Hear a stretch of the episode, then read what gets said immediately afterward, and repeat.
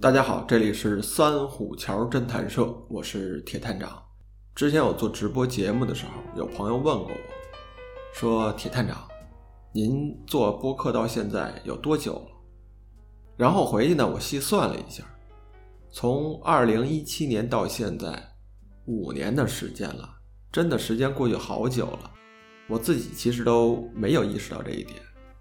如果说，最初做播客，不如说呢，最初听播客那个缘起的点啊，我想了想，还是听这个有声书开始的。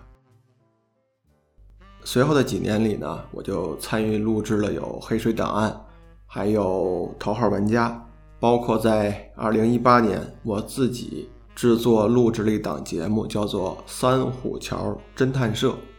当然，这些天我有新的节目推出啊。叫做铁探长的拳脚功夫，是一个讲述江湖传奇、武林故事的一个节目。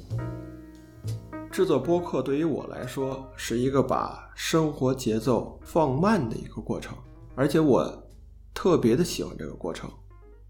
我会把它描述为一段旅程，就像老式的黑白电影一样，那种在荒原里。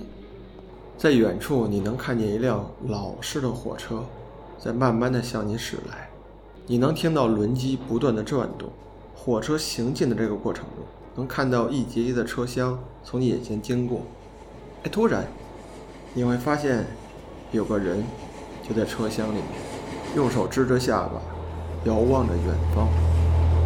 镜头就定格在那里，而眼前的景色在随之流转。